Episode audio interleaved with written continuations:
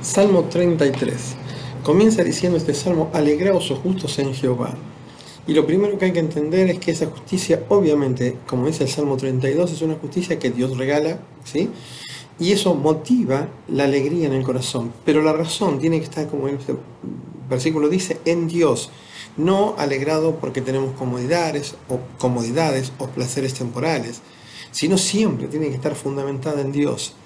Ahora, esa alegría se tiene que expresar en alabanza, pero dice este versículo que tiene que esta lo pueden hacer los íntegros, o sea, Dios determina o considera que una alabanza es hermosa cuando se, se inicia en un corazón realmente íntegro, sin fallas. ¿sí? Después el versículo 2 dice, aclamate a Jehová con arpa, cantarle con, con salterio y decacordio. No voy a analizar los instrumentos, son, instrumentos de cuerda, pero una palabra sí en este versículo es la palabra con.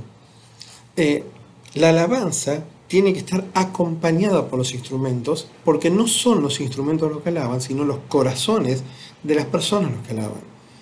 El versículo siguiente da otra característica de la alabanza, dice hacerlo con un cántico nuevo, hacerlo bien, teniendo con júbilo. Tres características. Primero, un cántico nuevo. ¿Por qué? Porque no podemos vivir del pasado, las misericordias son nuevas todos los días.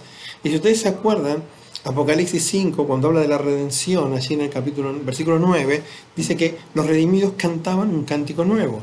Apocalipsis 14, cuando habla de los 144.000, dice que estos cantaban un cántico nuevo. Por lo tanto, tiene que surgir de esa relación permanente y continua con Dios algo que nos lleve a alabarle. Después dice hacerlo bien.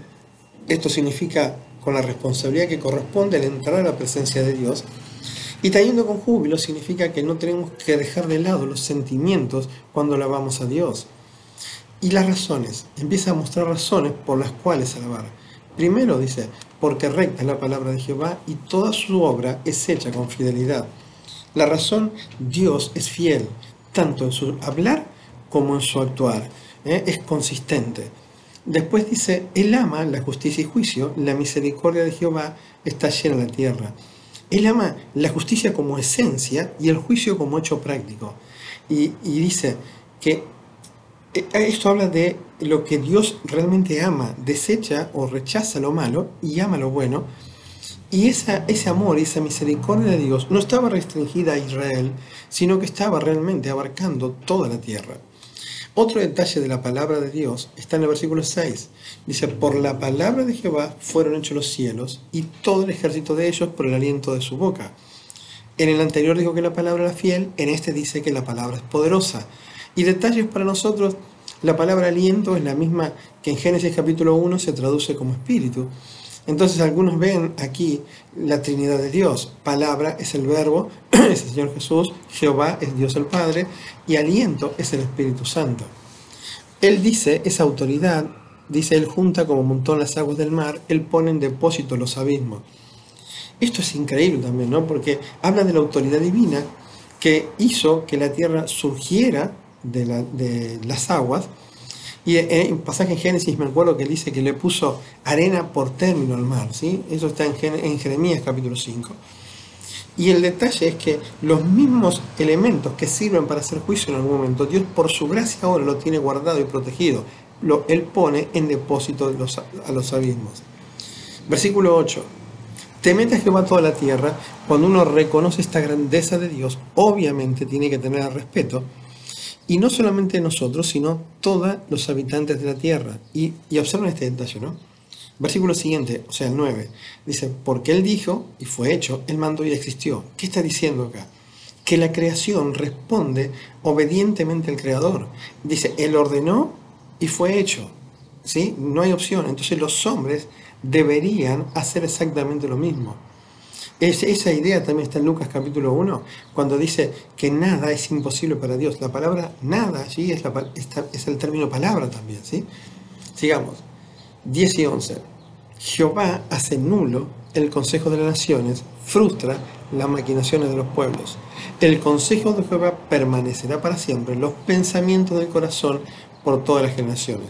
Hace una comparación entre las naciones de la tierra, por más poderosas que sean, y Dios. En el 10 dice, El consejo de la nación es el uno. En el 11 dice, el consejo de Jehová permanece. En el 10 dice, las maquinaciones, los pensamientos de los pueblos, Dios los cambia. En el 11 dice que los pensamientos de Dios permanecen. Ahora, cuando uno tiene esa idea de ese Dios tan poderoso, cuya, palabra es fiel, cuya palabra es, es poderosa, dice el versículo 12, bienaventurados, bienaventurada la nación cuyo Dios es Jehová, que confían en ese Dios de verdad, que no tienen un ídolo falso, que no tienen alguien a quien le ruegan y no responde, que no tiene autoridad ni poder para defender, ni para cuidar, ni para proteger a su pueblo. Pero nunca se tienen que olvidar, como dice el final del 12, que la razón de esa relación entre Dios e Israel era porque Dios decidió escogerlos, Dios decidió tomarlos para sí. Versículo 13 dice, desde los cielos miró Jehová y vio a todos los hijos de los hombres, desde su autoridad soberana, Él tiene derecho a ver a las naciones o a ver a los pueblos.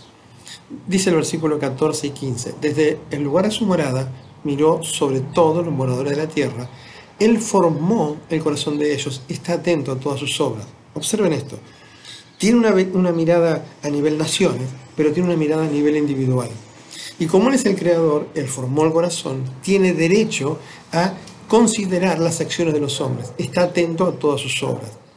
Cuando uno considera estas acciones, los hombres intentan pensar cómo eludir este juicio, pero Dios le responde en el 16, el rey no se salva por la multitud del ejército, ni escapa el valiente, o sea, no es el poder que tengas, no es la fuerza humana que tengas. En el 17 habla de la, de la fortaleza del caballo, de las armas de guerra de aquella época, tampoco sirven, la única razón que te ayuda está en el 18.